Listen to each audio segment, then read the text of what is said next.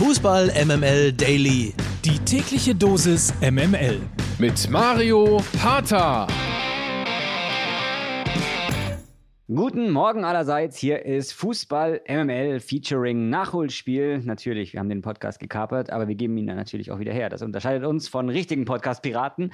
Aber eine Woche gehört er noch uns. Hans ist ebenfalls hier bei mir, trinkt schon seinen vierten Kaffee, wie ich das hier sehen kann. Also du bist wach, oder?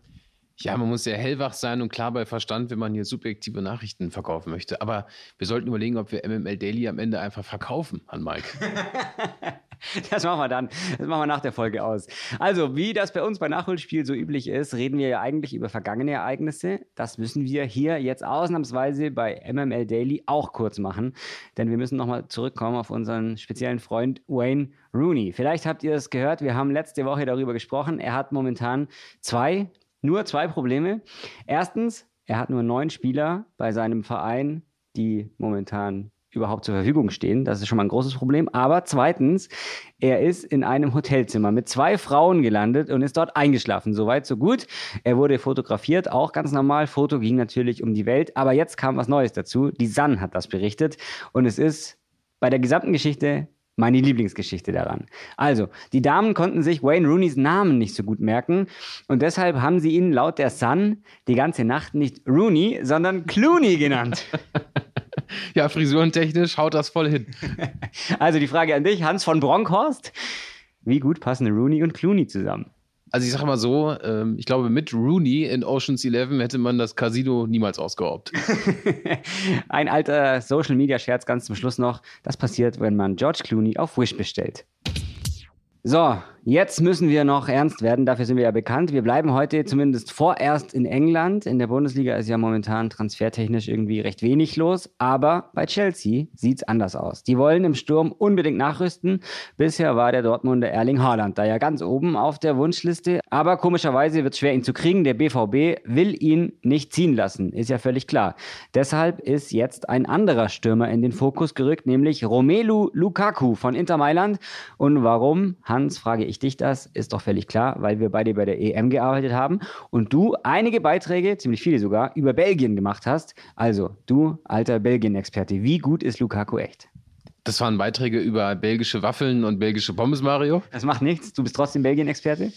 Beide haben auf jeden Fall die gleiche Schuhgröße und sind natürlich extrem torgefällig aufgrund ihrer Wucht, die sie im Strafraum mitbringen. Trotzdem sehe ich bei Lukaku noch ein bisschen mehr Erfahrung und äh, sicherlich auch noch ein bisschen mehr Varianz in der Offensive. Und man muss eins dazu sagen, er war ja schon mal bei Chelsea, Romelu Lukaku. Von da ist er damals nach Everton gegangen, dann zu Man United und dann später weiter eben zu Inter, wo er momentan noch unter Vertrag steht. Aber es gibt ja ein paar Spieler, die beim zweiten Anlauf bei dem Verein besser geworden sind. Zum Beispiel Stefan Effenberg bei den Bayern war ja auch zweimal da und beim zweiten Mal war er erfolgreicher. Da hat er dann zum Beispiel die Champions League gewonnen. Ja, ich glaube, dass das Spieler immer auch dann zusätzlich nochmal motiviert, wenn sie zu ihrem alten Verein zurückkehren. Man weiß ja auch nie, aus welchen Umständen sie gegangen sind. Es gibt aber auch Negativbeispiele. Mario Götze und Borussia Dortmund. So, Freunde, morgen schauen wir wieder nach Deutschland. Zumindest versuchen wir es, wenn sich denn dann endlich mal was tut. Heute war es ziemlich viel England, aber in der Bundesliga ist irgendwie nicht so viel los, oder? Ja, was denkst du denn? Ich habe noch einen Knallertransfer für uns. Der hat zwar ähm, vom Niveau her nicht so viel mit Bundesliga zu tun, denn die Bender-Zwillinge sind zum TSV Brandenburg zurückgekehrt. Ihr Heimatverein ist ein kleiner Verein, der in der Kreisklasse spielt. Ist, glaube ich, bei Rosenheim hier in Bayern. Und äh, haben da auch schon ihre Einsätze gehabt. Kreisklasse Mario, ich glaube, da warst du auch mal so ein Dorfzehner. Da wird viel gegrätscht, also genau das Richtige für die beiden. Und der Trainer sagte auch schon, sie haben sich hier perfekt eingebracht, denn sie haben sofort einen Kasten Bier in die Kabine gestellt. Mehr musst du nicht machen in der Kreisklasse. Das stimmt, aber es kann in der Bundesliga auch nicht schaden. Schauen wir mal. Wir gucken morgen wieder von der Kreisliga in die Bundesliga. Zumindest, wenn mal wieder was passiert, wenn es vielleicht mal wieder einen echt großen Transfer gibt oder sich einer ankündigt. Aber gut, bislang äh, hat sich da noch nicht so viel getan. Aber Hans, vielleicht geht Özil nochmal zu Werder. Oder Diego oder Miku. Und noch der Torhamster obendrauf. Das wäre eine Jahrhundertelf. Alles klar, wir sind morgen wieder da mit Hans von Brockhausen, mit Mario Hatter und mit Ailton für MML Daily.